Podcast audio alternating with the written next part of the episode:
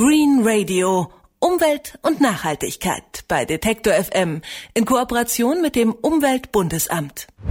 Fühlen Sie sich manchmal alleine und sind daher auf der Suche nach einem treuen vierbeinigen Begleiter oder haben Sie vielleicht Kinder, die sich schon lange einen Hund oder eine Katze wünschen? Dann sollten Sie sich zuallererst einmal natürlich über Tier und dessen Haltungsbedingungen informieren, so raten das zumindest Experten.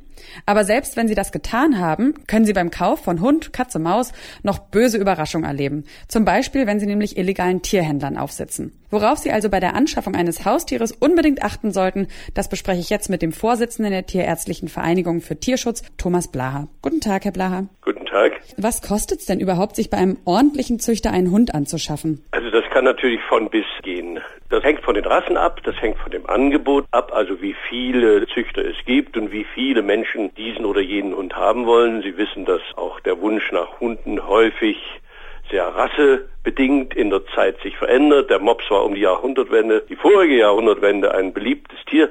Dann ist er völlig verschwunden und jetzt sehen Sie ihn wieder überall. Dann ist in mit Sicherheit der Mops jetzt etwas teurer. Wenn ich mir einen Hundewelpen, sage ich mal, anschaffen möchte und äh, fange an zu suchen und dann finde ich einige Züchter, dann sind die Preise dort in der Regel ja wesentlich teurer, als wenn ich zum Beispiel im Internet gucke. Da finde ich dann auch süße Hundewelpen, die sehen auch auf den Fotos ganz gesund aus und es wird suggeriert, alles ist super. Kann ich denn darauf aber vertrauen?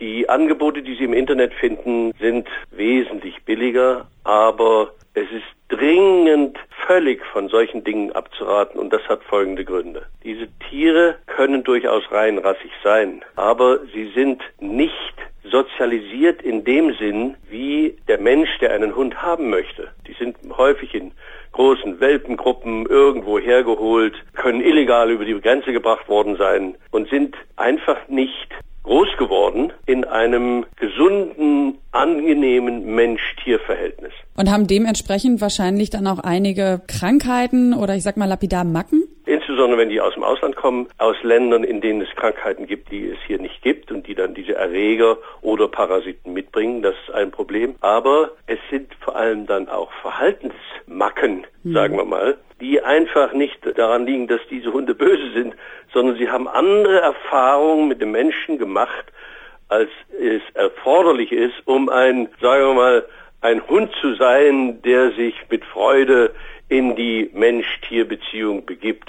Können Sie das so ein bisschen umreißen oder einschätzen, zahlenmäßig, wie groß das Problem des illegalen Handels ist, jetzt speziell mit Hunden? Die Krux der Illegalität ist, dass es niemand einschätzen kann. Wir wissen es wirklich nicht in Zahlen auszudrücken, aber wir wissen, dass es nach wie vor unendlich viele sind, die auf den unterschiedlichsten Wegen sind. Es ist nicht nur der Internethandel, es ist auch der Welpenverkauf aus dem Kofferraum auf dem Parkplatz. Und im Übrigen geht es auch noch darum, dass diese kleinen Hundchen in der Regel zu früh ihren Müttern entfernt werden und dann endlos lange Reisen hinter sich haben, die mit einem Hundekinderleben wirklich nichts zu tun haben. Jetzt ist es ja so, dass das EU-Parlament gerade dafür gestimmt hat, dass Haustiere in der gesamten Europäischen Union gekennzeichnet und auch registriert werden müssen. Was bedeutet das für den Kampf jetzt gegen den Welpenhandel?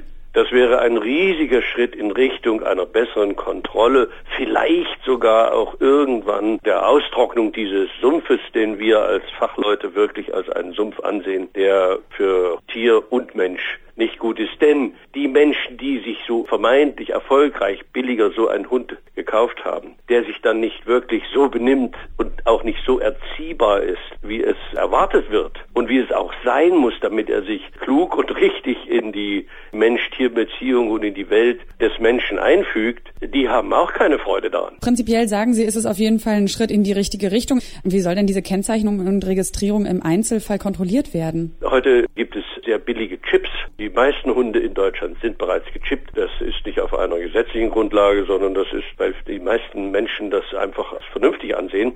Und alle Tierärzte zum Beispiel und Menschen, die Tierheime betreiben und so weiter, mhm. haben Lesegeräte. Man hält das Lesegerät an die Stelle, wo man den Chip vermutet und das wird dann die Zahl angezeigt, die dann anzeigt Geburtsdatum, Rasse und solche Dinge. Und wenn wir das noch hinkriegen über ein EU-Gesetz, dann wäre es sogar so, dass man dann sofort sehen würde, aha, das ist also ein Tier aus Spanien und welche Impfung hat denn das schon bekommen? Na, wenn das aus Spanien kommt, sollte man noch die und die Impfung verabreichen. Also solche Dinge wären dann alle möglich, die jetzt im Grunde genommen nicht möglich sind. Jetzt sagen Sie schon gerade Spanien. Es gibt ja nach wie vor einen Haufen Menschen, die sich aus dem Urlaub mal die Katze mitnehmen oder auch einen kleinen Hund.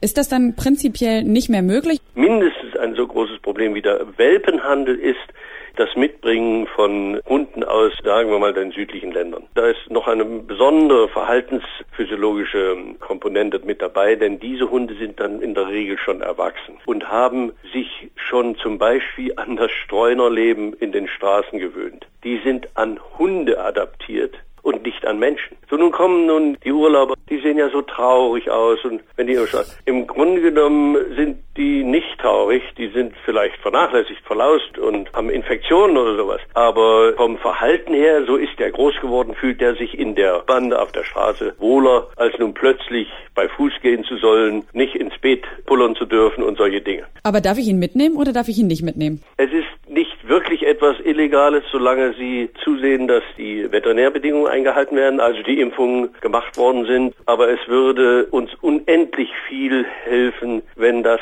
trotz der nicht wirklichen, sagen wir mal, kriminellen Handlung einfach aufhören würde. Ich will Ihnen sagen, warum. Das wirkliche große Problem der streunenden Hunde, die nicht versorgt werden, die nicht kastriert werden, lösen Sie mit den 0,01 Prozent Hundchen, die freundliche braune Augen haben und dann mitgenommen werden, überhaupt nicht. Und die Problemlagen in den Heimatländern A, Infektionen, B, Verhaltensweisen, die nicht in unsere Enge in den Städten und so passen, sind größer als der Nutzen für den Tierschutz. Das muss nicht sein. Kauft euch bitte bei einem Züchter, der euch einlädt, wo man beobachten kann, wie der Züchter und die Mutter, also die Hündin, mit den Welpen umgeht, wo der Züchter einem Hinweise mitgibt, denn jede Rasse hat besondere Besonderheiten, die man kennen muss und gute Züchter haben in aller Regel schriftliche Leitlinien. In der ersten Woche musst du das machen und passen Sie auf, wenn er das und das macht, dann müssen Sie sich so und so verhalten und gehen Sie zum Tierarzt so und so oft und so weiter. Das sind alles Dinge, die wegfallen, wenn Hunde im Internet gekauft werden oder aus dem Ausland mitgebracht werden.